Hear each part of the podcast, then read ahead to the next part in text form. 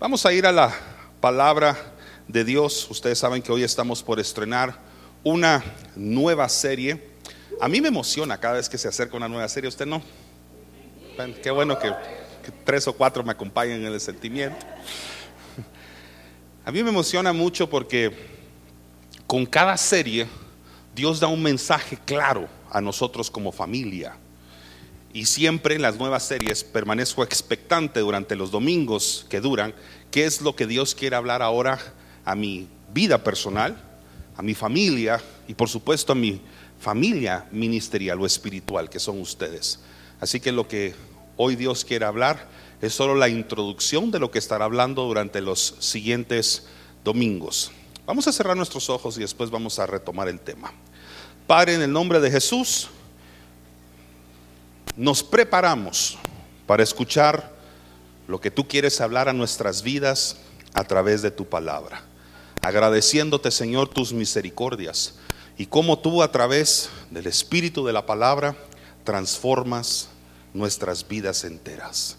Gracias, Señor, te damos por este hermoso tiempo, porque vivimos en un lugar donde tenemos la libertad de poder abrir tu palabra, abrir la Biblia y ver lo que tú quieres hablar y revelar a nuestras vidas personales. Te pido, Señor, que puedas acompañarnos a través de tu Espíritu Santo durante los próximos domingos en esta importante serie que has inquietado en mi corazón predicar en esta casa. En el nombre de Jesús. Amén. Hoy estamos estrenando la serie La cabaña. Y hay varias razones. Una es una razón ministerial y la otra, pues por supuesto, y más importante, es una razón espiritual. Ministerialmente, en abril, cuando esté finalizando esta serie, estaremos dándole gracias a Dios por cuatro años de congregarnos en este lugar, que si bien la iglesia se llama Resplandece, nosotros consagramos este templo en presencia de los que éramos miembros de la iglesia en aquella ocasión, algunos invitados especiales, el mismo alcalde, de Santa Catarina Pinula, estuvo aquí presente, también consagrando el, templo, amigos eh, que nos acompañaron en aquella ocasión. Y en, desde ese momento, obviamente, pues ya hicimos público el nombre de este lugar. Y no se necesita mucha explicación de por qué le decimos la cabaña, creo yo, ¿verdad? Eh, es un poquito obvio, evidente. La madera ya estaba acá, cuando nosotros nos pasamos, eso no lo colocamos nosotros, ya estaba allí. Y solo decidimos pues utilizar algunos elementos de diseño para más o menos convertir lo que era una casa abandonada, bueno, nunca se ocupó, pero iba a ser una casa, y convertirlo en este lugar. Pero desde el momento que empezamos a orar acá, por este lugar, otro día les voy a pasar unos videos y fotografías de las primeras veces que vinimos a a explorar el lugar. Ya lo habíamos limpiado un poco, entonces me atreví a traer unos miembros de la iglesia para que lo vieran. Porque dije, oh, si lo miran como estaba, nadie me va a creer. Entonces lo limpiamos un poquito y entonces ya vinieron algunos y pues conocieron la cabaña y me acuerdo que oramos eh, justamente aquí afuera de esta, de esta puerta y le dimos gracias a Dios por lo que sería pronto su casa. Pero en cada instante que orábamos por este lugar, Dios traía visión a nuestro corazón. Y en esa visión mirábamos a personas reencontrándose en un refugio especial. Probablemente usted fue una de esas personas que Dios nos mostró en aquella visión. Se miraba un poquito borrosa su cara, pero ahora ya lo conocemos, ya sabemos quién es usted. Pero oramos. Apenas teníamos un poquito de sillas eh, para pasarnos aquí. Y aquí hicimos nuestras primeras reuniones. Y desde el momento en que lo consagramos, Dios ya estaba hablándonos fuertemente con respecto a lo que esta casa representaría, este lugar representaría en el mundo espiritual para nosotros. Inspirado en eso, cuatro años después, dedicaré unos cinco domingos de aquí en adelante para regresar a esa visión que Dios nos dio, lo que significa encontrar un refugio espiritual. Y precisamente ese será el tema de este domingo. El tema de este mensaje se titula así, el refugio. ¿Cuántos creen que Dios es su refugio? Y usted probablemente lo cree porque ya se refugió en él en un momento. Nadie entiende qué es un refugio hasta que lo busca, lo encuentra y se siente protegido en él. Ahora quiero hacer una pregunta. ¿En qué piensa usted cuando escucha la palabra refugio? ¿Qué es lo que se le viene a su mente? Porque aquí hay muchas personas y probablemente a cada uno de nosotros se nos ocurren diferentes ideas cuando escuchamos la palabra refugio. Es como por ejemplo, si yo le digo ahorita la palabra manzana, ¿a cuántos de ustedes, levanten la mano, se les ocurrió pensar en una manzana roja? Levante la mano. ¿Cuántos pensaron en una verde? ¿Cuántos pensaron en una manzana como real, como una fotografía? ¿Y quiénes pensaron en un como dibujo de la preprimaria, así como un dibujito de crayones o marcadores? ¿Alguien? No, pues no van a colegio. Dese cuenta como un solo concepto despertó distintas imaginaciones acá. Yo solo dije manzana, nunca especifiqué el color. Y aún así algunas se la imaginaron pequeñas, otras grandes, algunos tomándola, comiéndola, otros en una mesa, otros con fondo blanco. Pero el asunto es que todos estábamos pensando en un mismo concepto, pero cada uno tenía nuestra misma visión del mismo concepto. Y cuando yo hablo de la palabra refugio, probablemente cada persona aquí tiene distintas formas de imaginarse uno. Algunos pensarán probablemente en un edificio grande, fuerte, otros tal vez en muros fortificados que protegen algo que está adentro. Y quizás alguien fue más humilde y sencillo y pensó en un pequeño toldo o un lugar donde usted se refugia quizás porque está lloviendo o hay una tormenta afuera. No importa cuál de las tres anteriores haya parecido más a su idea de refugiarse. Las tres cumplen el mismo objetivo. Proteger, guardar aquello que está dentro de él mismo. Entonces, cada uno de nosotros hemos experimentado en la vida distintas ocasiones en las que Dios nos ha protegido o nos ha guardado de un peligro, de una aflicción, de una crisis quizás. Y eso se ha convertido ahora en nuestra visión de lo que Dios significa para nosotros en términos de refugio. Si usted ha encontrado en Cristo su refugio, déjeme decirle que usted en un momento fue refugiado, fue guardado fue protegido. Ahora, ¿qué es lo que dice la Biblia? La Biblia habla mucho sobre eso y por supuesto no vamos a hablarlo todo hoy, pero Salmos capítulo 62, versículos 7 al 8, habla sobre el refugio en Dios y que Dios es nuestro refugio. Pero el salmista en apenas dos versículos nos da dos perspectivas de lo que significa encontrar refugio en Dios. La primera, personal en primera persona. Él dice que Dios es su refugio. Y en el segundo versículo, en el versículo número 8 del Salmo 62, Él dice que es nuestro refugio. Ya no habla solamente en primera persona singular, sino que se atreve a decir es nuestro, es mío y también de todos ustedes. Pero como que en apenas un versículo pasara por un proceso de entender que Dios es mi refugio, ahora decirle a todo mundo, Dios es nuestro refugio. Tengan ánimo. Dice el Salmo 62, versículo 7. Dios es mi Salvador. ¿Cuántos dicen amén a eso? Dios es mi Salvador. Dios es mi motivo de orgullo.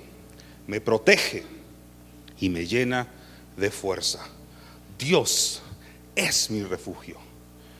siguiente versículo. Ahora mire cómo le enfoca hacia el pueblo. Ya se convierte su refugio en forma de predicación. Pueblo mío, confía siempre en Dios. Cuando vayas a su templo, cuéntale todos problemas. Usted encuentra refugio en Dios cuando usted se siente protegido y se siente en confianza para poder exponer todos los problemas y aflicciones cargas que su corazón llevan. Y usted sabe que alguien lo escucha, alguien lo cuida, alguien lo oye. La cabaña será una serie en la que recordaremos de que Dios es nuestro Salvador y que Dios es quien nos protege y nos llena de fuerza cuando lo buscamos en forma de ayuda y le decimos, Señor, tengo estas cargas, tengo estas preocupaciones. Y regresas a tu encuentro con el Señor y sientes que alguien no solamente está ahí, sino que te escucha, te transforma, te toca, te ministra. Y de la cabaña, de ese lugar donde tuviste tu encuentro con Dios, sales transformado, sales animado, sales aliviado de las cargas que llevabas en el momento que entraste. Para muchos eso ha significado esta cabañita. Ha significado un lugar donde traías las cargas del mundo, el pecado, tu vida del pasado, eh, asuntos irresueltos, cosas con las que estabas tal vez caminando durante mucho tiempo, cargas innecesarias. Y aquí domingo a domingo has encontrado un refugio para que Dios tenga un encuentro contigo y tú le puedas contar con libertad tus problemas en intimidad con Él. Y el Señor como que empieza a quitártelas. Mi yugo es fácil, ligera es mi carga, pero para que tú recibas el yugo de Dios, tienes que quitarte el tuyo primero. Para que puedas recibir la carga que Cristo tiene para ti, que es mucho más ligera que la que tú cargas, hay un intercambio que ocurre acá. En el momento en que adoramos al Señor, escuchamos su palabra, Dios hace un intercambio de cargas. Dame las tuyas, porque con esa ya no puedes más. Y te voy a dar unas que son mucho más ligeras que cargar. Eso representa el refugio. Eso representa la cabaña para muchos de nosotros. En 1992, mi mamá que hoy está aquí, pintó este cuadro. No sé si ustedes sabían, pero mi mamá pinta. Este es un cuadro que mi mamá pintó en 1992. Yo tenía dos años. Y ah, era mayor, pues va. El asunto es que cuando ella lo pintó, me acuerdo que pasó mucho tiempo pensando en que si era suficiente o si tenía que agregarle cosas o no, porque es más o menos monocromático. No tiene mucho color ni nada. Yo recuerdo cuando lo puso en una de las paredes de la sala de nuestra casa. Y yo me sentía atraído por ese cuadro, por esa pintura que había hecho. Ella le gusta pintar al óleo. Y yo le dije, mamá, está perfecto. Es más, me gustan todos sus cuadros. Pero hay algo especial de esa cabaña. La voy a revelar mi edad, pues tenía 12 años. Va, está bien, ya. Deje de estar haciendo matemática. Tenía 12 años. El asunto es que yo a los 12 años, este es un momento en el que yo tuve un avivamiento personal muy grande. Porque si me ha escuchado contar mi testimonio, sabe que precisamente a los 12 años fue cuando yo confirmé mi decisión de seguir al Señor y servirlo a Él toda mi vida. 1992 fue la primera vez que yo subí a un altar para tomar un instrumento y adorar al Señor. Curiosamente fue el bajo, un instrumento que nunca me volví profesional en él, pero fue el primero y por eso me gusta tanto ese instrumento, el, bajo. No lo ve desde aquí, pero es ese que está allá, que mucha gente le dice guitarra. Pero déjeme, déjeme educarlo un poquito, ese es un bajo guitarra, bajo. Ese, solo que en 1992 me dieron un bajo que ya de por sí era como de los años 80, pesadísimo. Me acuerdo que hasta me dolía el cuello de estarlo cargando. Y la primera canción, porque estaba de moda, era la canción de la cosecha. ¿Se acuerda de la cosecha? es que algunos de ustedes son bien jóvenes. Eh, está desmuteado. los voy a llevar a, solo decirme cuál de los dos. Cork o Roland. ¿O cómo se llama? ok, les voy a llevar a un pequeño recuerdo.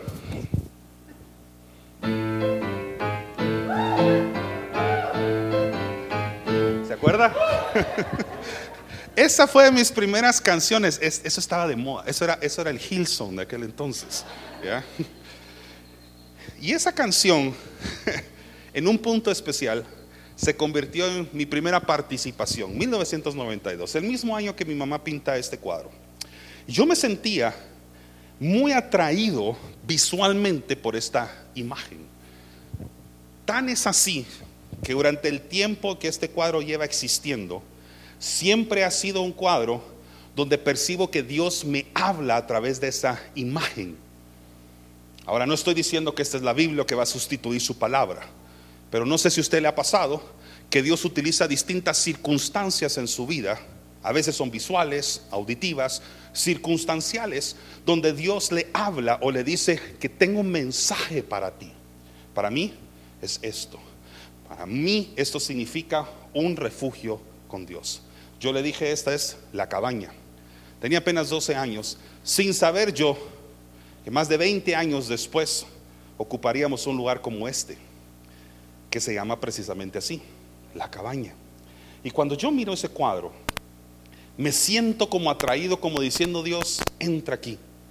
Tú y yo tenemos una conversación pendiente. Tenemos un asunto que tenemos que tratar. Yo quiero hablar contigo. En 1992, el mismo año que se pintó este cuadro, yo aprendí el valor de la oración y de buscar a Dios en su casa y en su templo.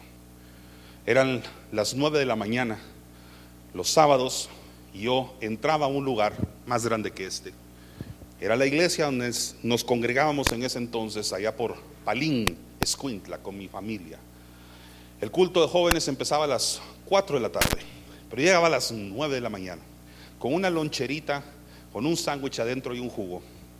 A veces me metía un banano mi mamá, nunca me gustaba, pero me lo metía ahí. Pero con el hambre me lo comía. Y esperaba hasta las 9 y estaba refugiado dentro de una cabaña para mí, escuchando lo que Dios quería hacer en mi vida. 12 años. Y tú no te imaginas lo que eso significó para mí ahora en bendición. Esta serie tal vez va a tener una distinta experiencia para ti. Obviamente no necesariamente va a ser un cuadro, la música u otra cosa, pero va a representar una atracción, una fuerza gravitacional espiritual que te va a jalar hacia donde Dios quiere jalarte de nuevo y decir, tengo una conversación pendiente contigo. Hay algo que necesitamos sanar. Hay algo que necesitamos platicar tú y yo. Ese es el refugio al que todos vamos a ser invitados ahorita.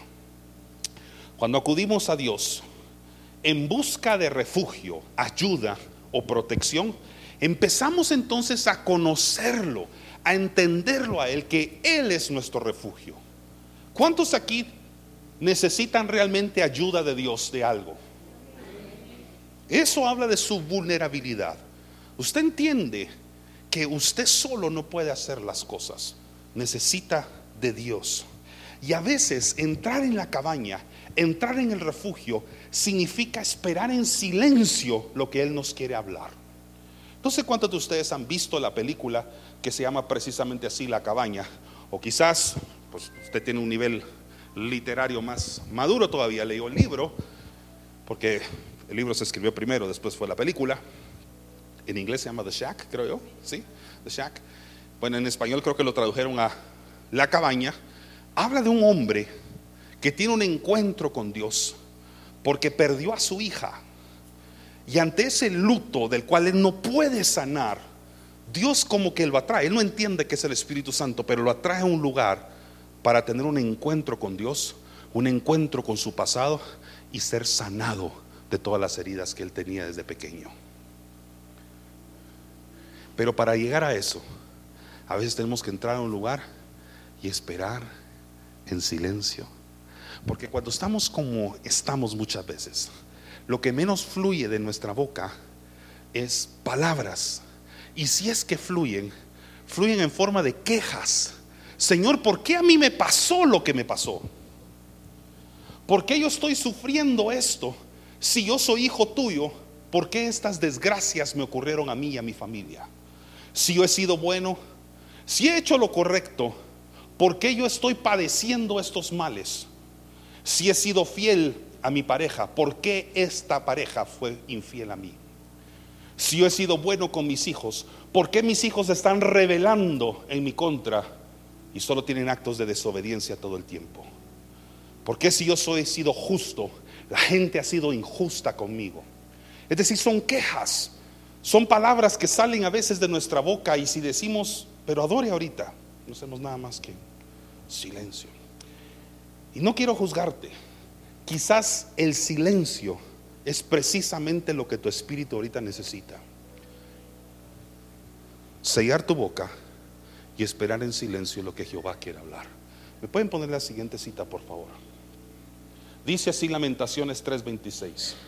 Bueno es esperar en silencio la salvación de Jehová. ¿Recuerda lo que era un refugio? Dios es nuestro refugio, es nuestro salvador. Usted lo repitió conmigo, amén. Entonces dice, bueno es esperar en silencio que a nuestro salvador. ¿Y dónde espero? Espero en Él. Espero en mi cabaña. Espero en mi refugio. A que Él trate conmigo. ¿Qué significa esperar en silencio? Para los que les gusta anotar, significa estar tranquilo, descansando en la voluntad de Dios. Que las cosas pueden estar ocurriendo de manera en que tal vez no entiendes los procesos, estás lleno de dudas e inquietudes ante lo que está pasando delante de tus ojos, pero tú estás tranquilo diciendo, no entiendo lo que pasa, pero descanso en que es la voluntad de Dios perfecta la que está ocurriendo delante de mí.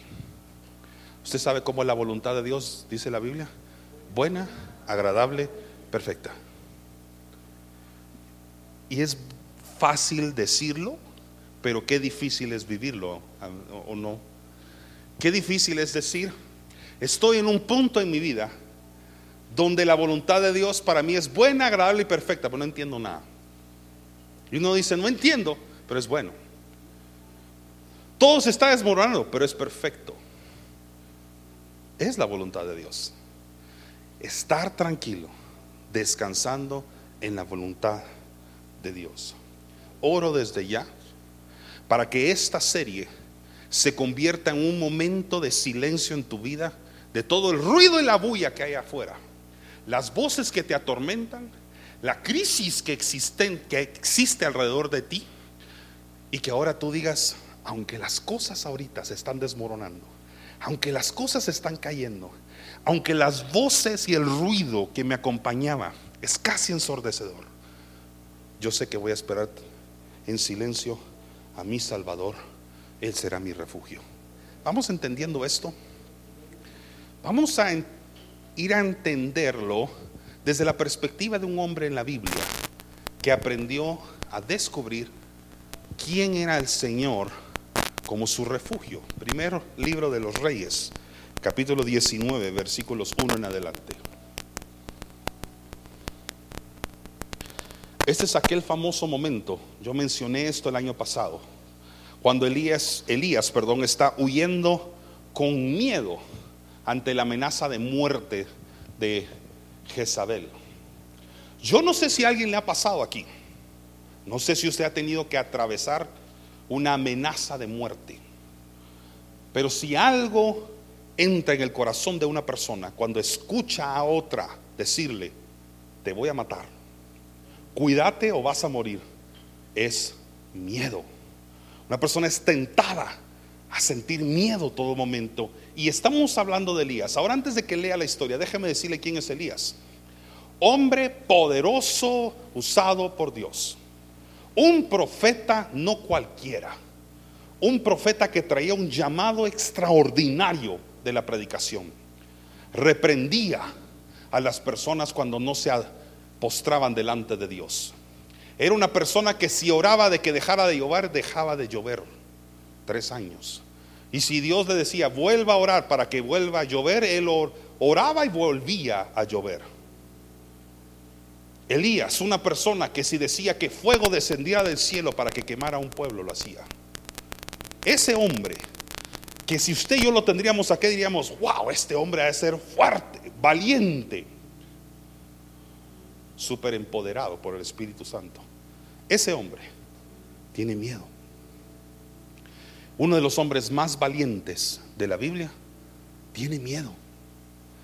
Y a veces nosotros tenemos problema en enfrentar esa emoción porque decimos es que yo soy el hombre de la casa, soy el sacerdote del hogar, soy macho, soy hombre. ¿Cómo puedo tener miedo yo? O soy yo mamá y yo no tengo permiso de tener miedo porque puedo inspirar a mis hijos o puedo transferir ese miedo a mi familia.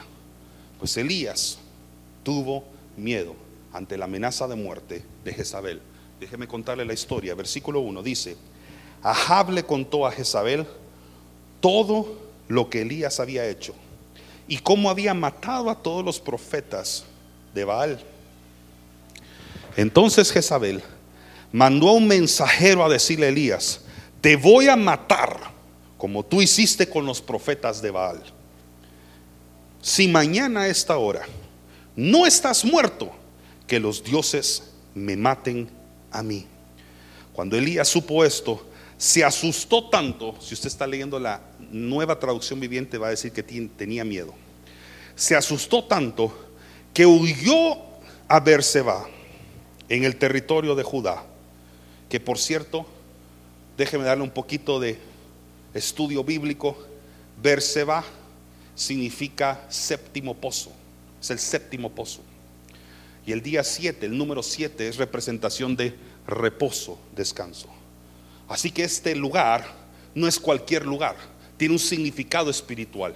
Fue un lugar de reposo, de quietud, un lugar de silencio en el territorio de Judá. Dejó a su ayudante en Jezreel y anduvo por un día en el desierto. Después se sentó debajo de un arbusto y estaba tan triste que se quería morir. Ok, aquí hay tres palabras que surgen o que resaltan del texto. En primer lugar, está huyendo. En segundo lugar, tiene tristeza. Y número tres, tiene deseos de morir. Esto lo llamo yo el trastorno depresivo. La depresión tiene un proceso en el que se va desarrollando en el corazón de las personas. No sucede así por así. En primer lugar, tiene que haber una causa. Y esta causa produce una reacción en el corazón de la gente. Es un estímulo, se llamaría esto en psicología. El estímulo, la causa, es que está siendo perseguido hasta la muerte. Y entonces, en consecuencia, esto en psicología se llama como stressor and stress. Stressor es el causante y stress es el efecto. A usted cuando dice el tráfico es estrés, en psicología está mal visto. El tráfico es el causante del estrés. Estrés es lo que reacciona a su cuerpo a causa de estar en el tráfico, por ejemplo. Estrés no es la llamada telefónica que usted recibió. Estrés es lo que esa llamada telefónica provocó en su mente en el momento que usted la contestó. Es la reacción. Entonces, ¿cuál fue la reacción a un causante? En primer lugar, aislamiento. La primera parte, la primera etapa por la que una persona pasa cuando está en una situación de la cual está escapando, huyendo, es aislarse. Busca el aislamiento. Si usted o una persona conocida por usted ha entrado en un proceso de depresión, probablemente lo primero que usted detectó fue que la persona se aisló de la sociedad. No quiere contacto con otros amigos, no quiere contacto con sus compañeros de trabajo, de estudio, de escuela, sino que busca aislarse, quiere estar solo o sola. Y así como estar solo o a solas a veces es saludable, el problema es cuando esa soledad llega a la siguiente parte se llama distimia. Distimia es semejante a la depresión, pero es un poquito en menor grado, sin embargo es mucho más crónica, pasa durante más tiempo. Y dice que Elías entró en profunda tristeza. Esa es una distimia. Y cuando la distimia se prolonga durante mucho tiempo y no se cura, no se trata, y la persona continúa aislada de las demás personas, entra entonces la etapa número tres, la depresión donde la persona ya entra con ideas de, ¿para qué mantenerme vivo? ¿De qué sirve esto? ¿De qué sirve todavía respirar si de esto nada me saca? Si nadie me saca de esta circunstancia en la que yo estoy. Entonces, si me lo permite así, desde la perspectiva psicológica o de salud emocional, Elías está entrando en un punto de depresión muy delicado, porque está entrando en deseos de morir. Se lo leo otra vez, dice, estaba tan, tan triste que se quería morir. Mire lo que le decía Dios. Continuamos con la Biblia. Le decía a Dios, Dios, ya no aguanto más. Quítame la vida, pues no soy mejor que mis antepasados. Entonces, como él no estaba esperando en silencio, lo único que salía de su boca eran quejas. Allí se lo voy a poner en la pantalla. ¿Cuál era su queja? Y la queja de muchos de nosotros, comparar mis debilidades con las fuerzas de otros. Él decía, no soy mejor que mis antepasados, con aquellos que estuvieron antes de mí. Usted sabe que una persona está en una grave distimia o depresión cuando siempre compara su circunstancia con la de otras personas. Compara sus debilidades con las fortalezas de otro. Y por eso hay niños a los que hay que prestarle atención, porque constantemente están diciendo cosas así. Es que yo no puedo, mis amigos sí. Adolescentes, mamá, papá, es que ellos tienen amigos yo soy rechazado. Jóvenes, es que ellos han conseguido novio o novia. A mí nadie me busca, nadie me quiere. Son quejas que salen del corazón que se está llenando de amargura, porque desde su punto de vista lo único que puede hacer es comparar su necesidad, su debilidad con las fortalezas de las personas que mira a su alrededor. ¿Me están siguiendo acá? Seguimos. Versículo 5. Después se acostó debajo del arbusto y se quedó dormido. Eso lo llamo yo comportamiento consecuente. ¿Cómo así, pastor? Cuando una persona está sucumbiendo a esos sentimientos depresivos y pasa mucho tiempo así, llega el momento en el que la persona lo único que quiere hacer es permanecer dormido. El sueño es una desconexión de su realidad y por lo tanto son los breves momentos del día en los que se siente totalmente bien. Y por eso entre más se desconecta de su mundo real, más paz siente que la persona está consiguiendo. El problema es que nadie puede dormir para siempre. Tarde o temprano la persona se vuelve a despertar y despierta otra vez ante su realidad. Y al querer volver a su sueño, fuerza nuevamente su sueño a través de medicamentos o lo que sea que pueda hacer para conciliar el sueño, porque quiere seguirse desconectando de la realidad de la cual está huyendo. ¿Me está siguiendo acá? Estamos hablando de temas serios, temas que se tienen que abordar en la iglesia también, porque hasta con eso el Señor quiere tratar. Por eso la serie se llama La cabaña. Por eso el tema de hoy es un refugio, porque Dios quiere tratar hasta con esos sentimientos que hay en el interior de cada uno de nosotros. Y que el Señor dice, vamos a tener una conversación, vamos a sanar algo, pero vas a esperar en silencio.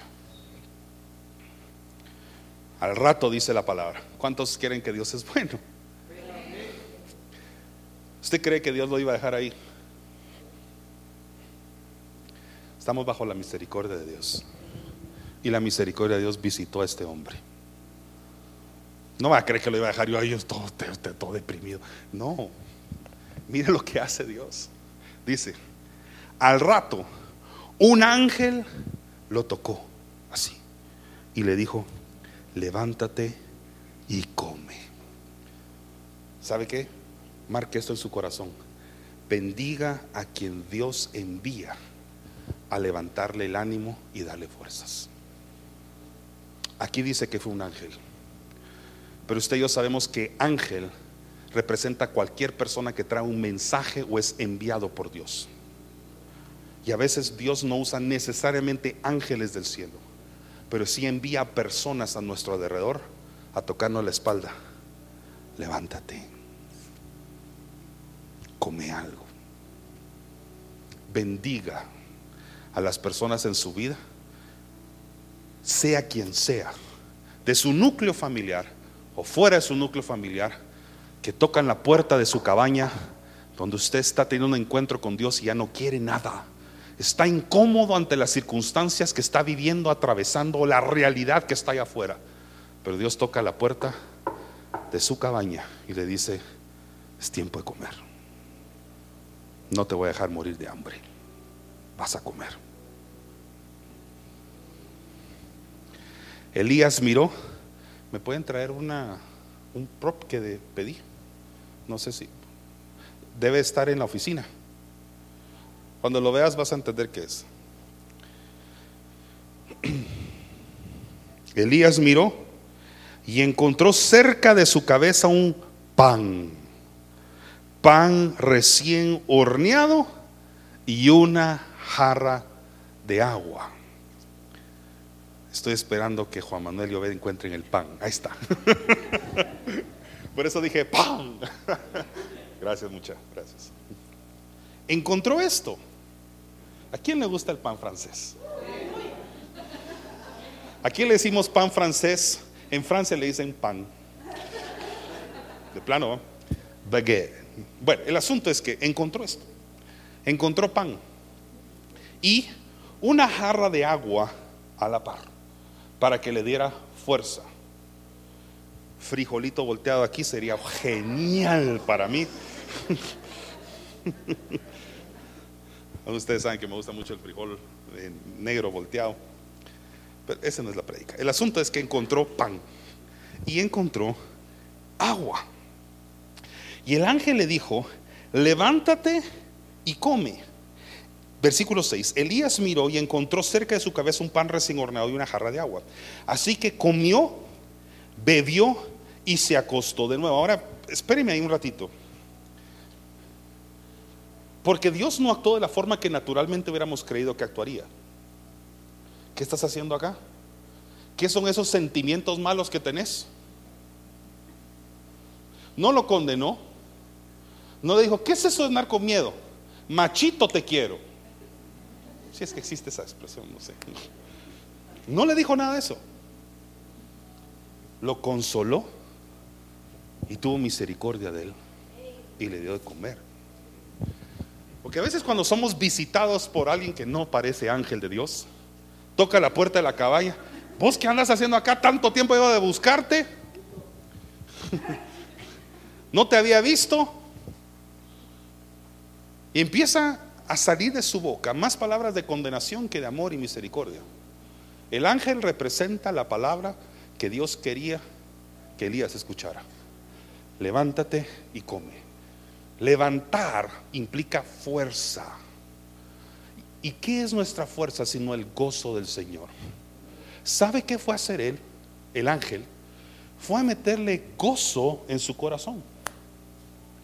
Porque el gozo es nuestra fuerza. Entonces fue a hacer una operación psicológica y dijo, voy a quitarte el miedo, la tristeza y lo voy a hacer con comida. ¿No le ha pasado a usted que el alimento cambia un poquito su estado de ánimo? Ay, no me diga que no. Una vez escuché a un predicador decir, era en inglés, lo voy a traducir, pero decía, Oreos talk.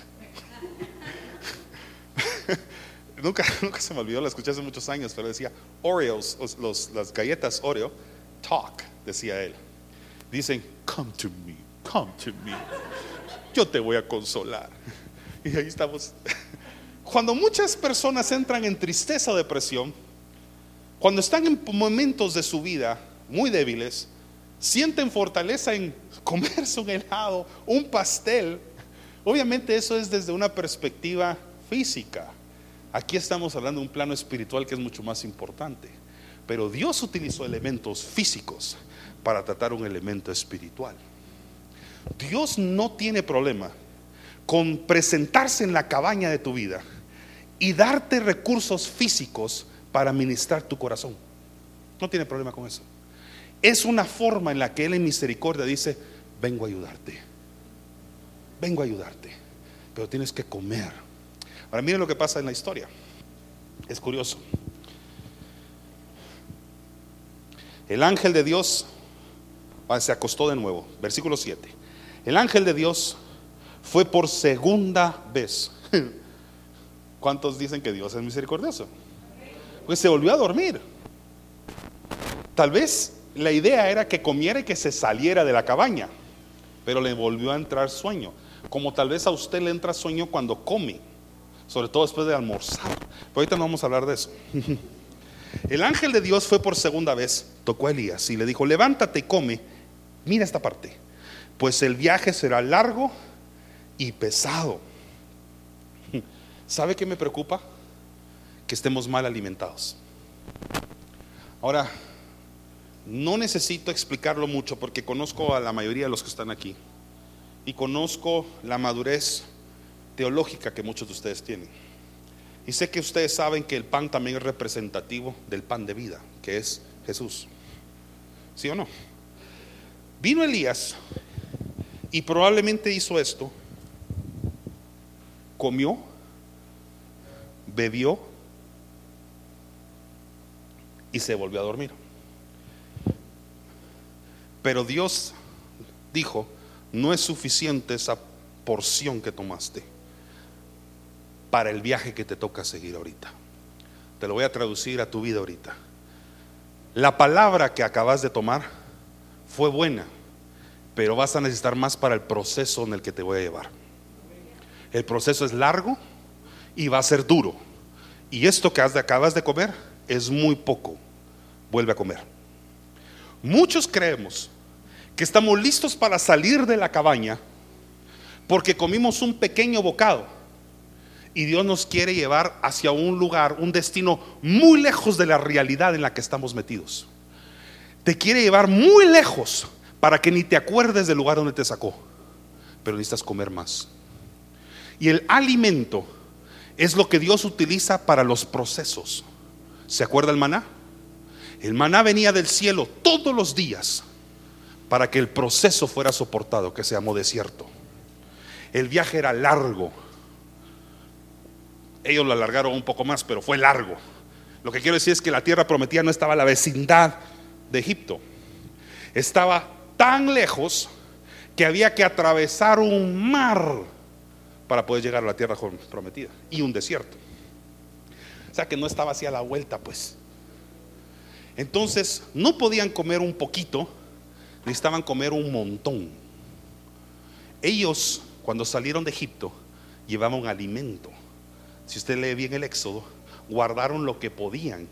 Y el pan que les dio apenas tiempo de hornear, pues usted cree que ese pan iba a ser suficiente para todo el viaje.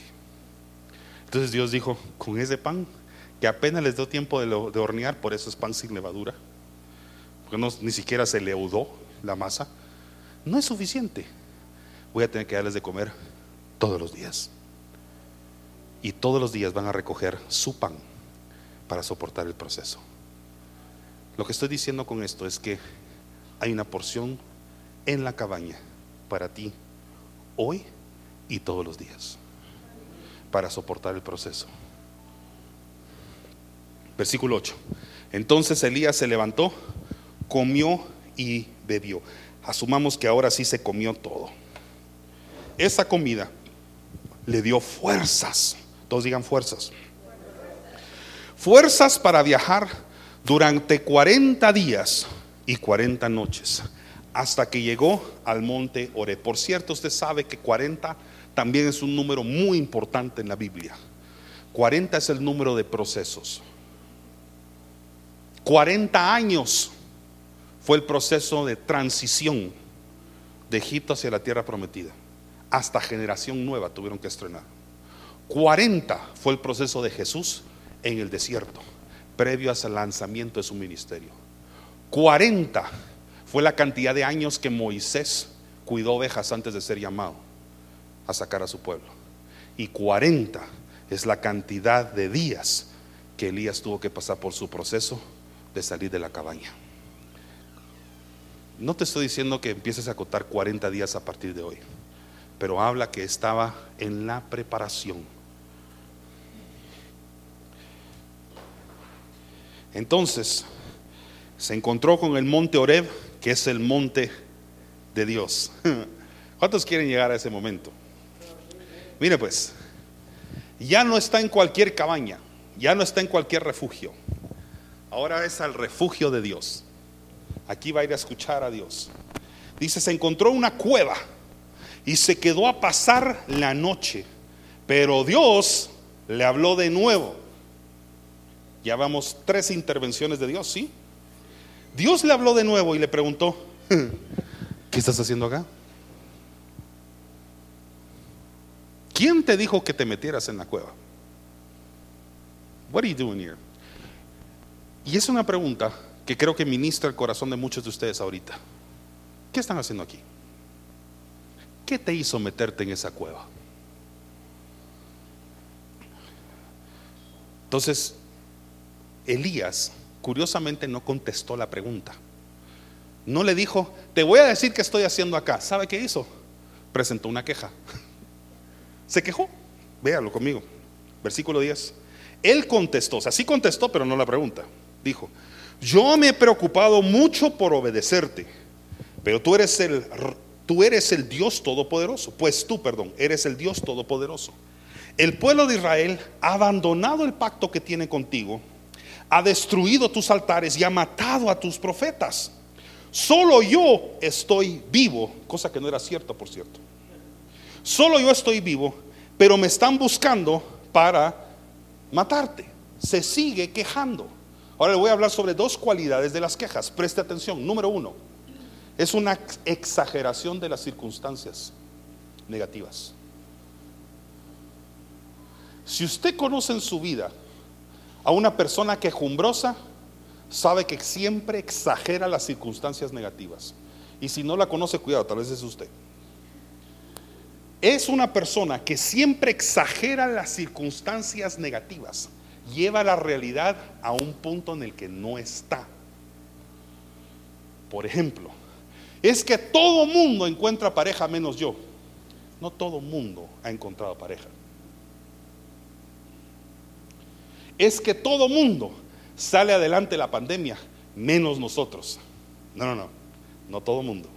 No exageres las circunstancias negativas. Es que nunca me sale nada. Si te ha salido varias cosas te estás quejando. Es que no me sale ninguna. Si te han salido varias. Pero exageramos las circunstancias negativas. Mire pues lo que él dijo, el pueblo de Israel ha abandonado el pacto, ha destruido tus altares y ha matado a tus profetas. Estaba exagerando. Era una realidad exagerada. Y número dos, percepciones equivocadas. Esas son las quejas son percepciones equivocadas, porque él dijo, solo yo estoy vivo, pero me están buscando para matarme. Sí, una persona lo estaba buscando para matar, Jezabel, y a quienes había enviado. Pero no era el único que estaba vivo. Él como estaba refugiado, estaba escapando a su realidad, pensó que era el único de Israel que quedaba vivo. Imagínense en qué mundo vivía él, a tal punto que él pensaba que era el único que todavía estaba de pie. Su percepción de la realidad estaba equivocada. ¿Cuánto estamos aprendiendo? Muy bien. Entonces, aquí es donde viene lo profético. Digo profético porque es donde yo quisiera que a partir de este momento el Espíritu Santo ministre corazones. Dice versículo 11.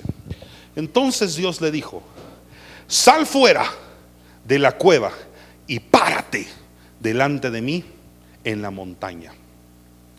Para el pueblo hebreo, Tener encuentros con Dios era muchas veces sinónimo de subir a montañas. En una montaña Dios le habló a Moisés. En una montaña Dios le habló a Elías. En una montaña Jesús oró por sus discípulos. En una montaña Él ascendió. En un monte predicó el sermón del monte. Hay algo con respecto a las montañas donde Dios muchas veces nos llama y nos habla. Para nosotros en Resplandece, estábamos hace más de cuatro años en el valle de la ciudad. Y llegó un profeta, que ahora es amigo mío, y nos dijo esta palabra.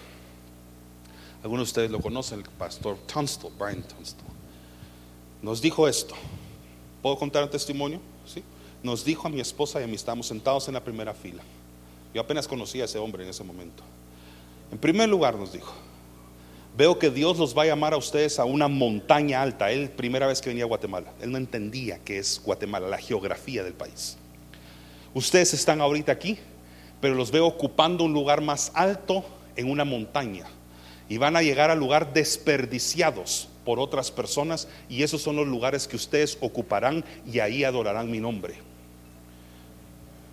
Eso fue 2012. El 2019 ya estábamos en una montaña llamada Carretera del Salvador, en este lugar, que era un desperdicio. Estaba desperdiciado, sin uso, y lo ocupamos para que se convirtiera en nuestro refugio con Dios. No lo sabíamos, solo escuchamos en obediencia. A muchos de ustedes, Dios los va a llamar a montañas, a montes, para tener encuentros con ustedes. Y los va a introducir en cabañas y en refugios para tratar cosas espiritualmente que necesitan ser tratadas. Por eso si tú te congregas acá, te cuento el testimonio para que tú entiendas por qué en primer lugar la serie se llama como se llama. ¿Por qué al lugar le pusimos la cabaña? Y por qué aquí lo que predicamos y hacemos va en función de la visión que Dios nos dio y lo que nos llamó a hacer hace años atrás. Entonces Dios le dijo, sal fuera de la cueva, párate delante de mí en la montaña. En ese momento Dios pasó por ahí de inmediato, sopló un viento fuerte que estremeció la montaña y las piedras se hicieron pedazos, pero Dios no estaba en el viento. Después del viento hubo un terremoto, pero Dios tampoco estaba en el terremoto.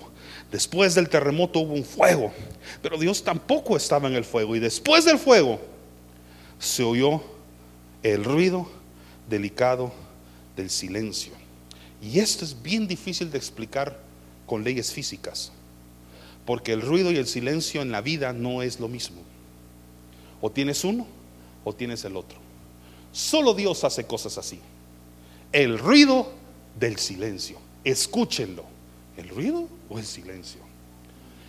Y es que para muchos, cuando hemos estado en una vida tan tormentosa, tan caótica, tan llena de movimiento, jalando de aquí para allá, levantándote a las 4 de la mañana, acostándote tarde en la noche para hacer todo lo que tú tienes que hacer, trabajar de 8 a 5 de la tarde, manejar horas en el tráfico de ida y de regreso a casa escuchar las noticias todo el día, las malas noticias, ojalá fueran buenas. Ah, es un ruido tan ensordecedor que de pronto Dios te dice, voy a callar todo en tu vida. Y el silencio empieza hasta a molestar. Empiezas a hacer, decir, es que el silencio es ensordecedor. No hay nada, pero mis oídos empiezan a inquietarse por lo que está pasando. ¿Sabía usted que hace unos años atrás hizo un experimento acústico? ¿Sabe qué es acústico? Sonido. Crearon una habitación 100% aislada de todo ruido. No hay ruido que se metiera ni ruido que saliera. Y metían a personas para que reaccionaran ante el silencio que había ahí. A cabo de unos minutos, la mayoría de ellos empezaban a entrar en pánico y desesperación y ansiedad. Porque al no escuchar nada, su oído interno y el tímpano empiezan a vibrar ansiosamente como decir, ¿por qué no hay estímulos? ¿Por qué no hay estímulos? Y empezaban a entrar en desesperación, porque el silencio no lo podían tolerar. Estamos tan acostumbrados al ruido que cuando somos aislados y metidos en una cabaña silenciosa, de pronto empieza a entrar en nuestros corazones ansiedad y estrés. Muchos así han tenido su encuentro con Dios, donde te ha quitado actividades, te ha quitado tu sociabilidad, te ha privado de tus amigos, del ruido de las fiestas, del ruido de las reuniones sociales, del ruido de tu casa, de tu familia, y te ha llevado un silencio casi ensordecedor humanamente hablando. ¿No entiendes por qué? Es porque ahí es donde Dios, en ese ruido del silencio, quiere hablar. Entonces dice, cuando Elías lo escuchó, o sea que sí se puede escuchar a Dios en silencio se tapó la cara con su capa, salió y se quedó a la entrada de la cueva. En ese momento Elías escuchó una voz que le preguntó, ¿qué estás haciendo aquí, Elías? Bueno, la historia continúa. voy a parar ahí por tiempo. Lo importante es que Dios quiere tener un encuentro con nosotros. Pero para eso a veces tiene que provocar silencios. Y su silencio es parte de su conversatorio contigo. Para los que saben música, saben que la música, la composición musical, son tan importantes los sonidos como las pausas y los silencios. Todo es parte de la música. Sin los silencios sería extraña la música, sonaría rara. Las pausas que el salmista muchas veces cuando los escribía ponía al final la palabra Selah. Esa pausa divina es muy importante porque es el momento donde se asombra la persona, donde sus sentidos se agudizan y dicen, ¿qué tengo que hacer? El silencio es la preparación para la nota siguiente, para que la transición sea exacta y puntual como el compositor quiere. Y por eso cuando estás leyendo música y un silencio viene, tienes que respetarlo, porque es la anticipación para la nota siguiente. El silencio, el silencio espiritual es lo que Dios provoca para anticiparte y prepararte para el ruido siguiente, el sonido de tu vida siguiente. Pero el silencio tiene que llegar. Si no, no sentirías la diferencia entre la primera y la segunda nota, entre el primer y segundo sonido. El silencio hace que tus sonidos, perdón, tus sentidos se agudicen y se preparan para lo que viene después. Por eso para los que nos gusta predicar, exponer, comunicar, los silencios son muy importantes cuando estás hablando en público. Porque el silencio hace que la persona digiera lo que has dicho y se prepare para lo que vas a hablar después. a veces queremos rellenar los silencios con ah, pues, y eso solo hace que nunca dejes una pausa en por medio y la persona siga escuchando tu mensaje. Prueba a hablar con sonidos y con silencios y vas a traer mucho más la atención de la gente que te está escuchando. Sirve mucho en comunicación. En educación también sirve mucho. Y cuando Dios quiere hablar, también hace lo mismo. Te prepara para el sonido siguiente. Entonces, mi pregunta es, ¿cuál es el sonido siguiente al que Dios te está llamando a escuchar? Yo creería que aunque puede ser un mensaje diferente para cada quien, todos tenemos un denominador común. Compartimos el mismo siguiente sonido y se llama la voz de Dios.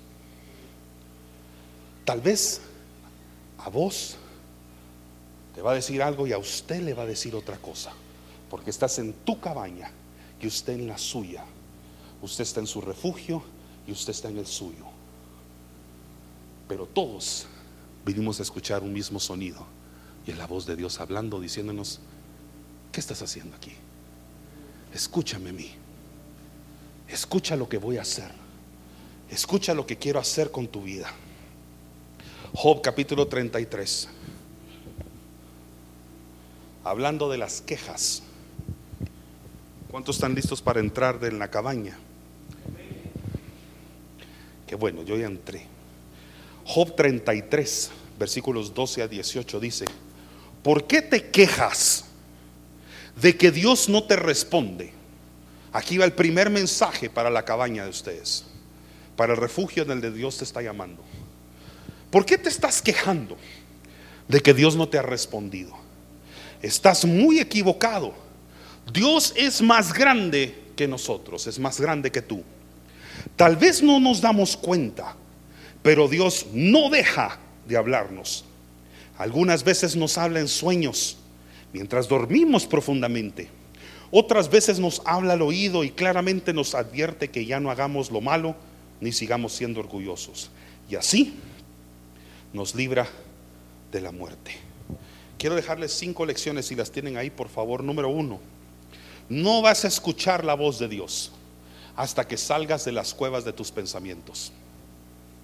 Mientras tus pensamientos sean más audibles que la voz de Dios, difícilmente una prédica va a entrar, una palabra de Dios va a entrar, porque todavía tus pensamientos son tan ensordecedores que escuchar a Dios es casi imposible. Y por eso Dios te lleva al silencio, para bajarle el volumen al ruido de tu vida y que agudices tu oído espiritual a escucharlo a Él. Número dos,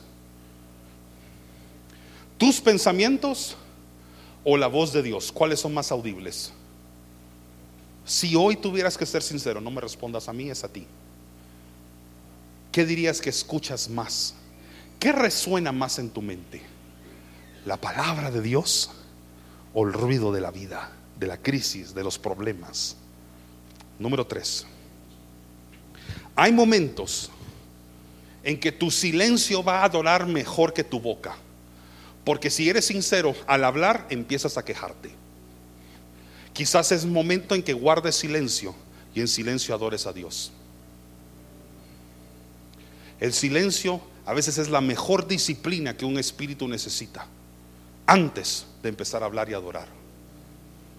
Por eso yo no soy partícipe de obligar a las personas a veces a cantar, orar o adorar audiblemente con su boca. Lo invitamos a hacerlo. Pero hay quienes están en un momento de quietud en medio de la oración y esa persona podría estar más en sintonía con lo que Dios quiere hablar o escuchar que alguien que está gritando en un momento, quizás solo está acostumbrado a hablar y que está acostumbrado a gritar. Tu silencio podría adorar más que tu propia voz. Sobre todo si todavía no has cambiado el switch de queja a adoración. Número cuatro, no es que Dios haya dejado de hablarte, es que tú has dejado de escucharlo. Dios nunca deja de hablar. Es, somos nosotros los que hemos decidido dejar de leer la palabra y escucharlo. Número 5. La cabaña representa el lugar de tu encuentro con Dios y es el refugio en que Dios va a tratar contigo. ¿Cuántos creen en eso? Le puedo leer algo que le va a traer bendición a su vida y que está en la palabra de Dios. Salmos 37, versos 3 al 7. Déjeme leérselo en traducción al lenguaje actual. Y con esto quiero terminar el mensaje. Dice, Salmo 37, 3. Tómelo para usted. Tú debes confiar en Dios. Dedícate a hacer el bien. Establecete en la tierra y mantente fiel a Dios. Entrégale a Dios tu amor y Él te dará lo que más deseas. Pon tu vida en sus manos. Confía plenamente en Él y Él actuará en tu favor. Así todos verán con claridad que tú eres justo y eres recto. Versículo 7. Calla en presencia de Dios y espera pacientemente a que actúe. No te enojes por causa de los que prosperan, ni por los que hacen planes malvados.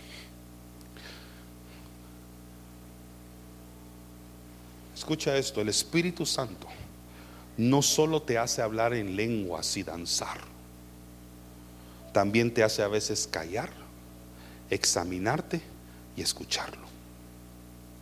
No todas las manifestaciones del Espíritu Santo necesariamente es cantar, danzar, gritar o reír. A veces el Espíritu Santo te mete en una cabaña para callarte, quitarte la queja de la boca, examinar tu corazón y que aprendas a escucharlo a Él. Cierra tus ojos unos instantes. Sé que hay gente aquí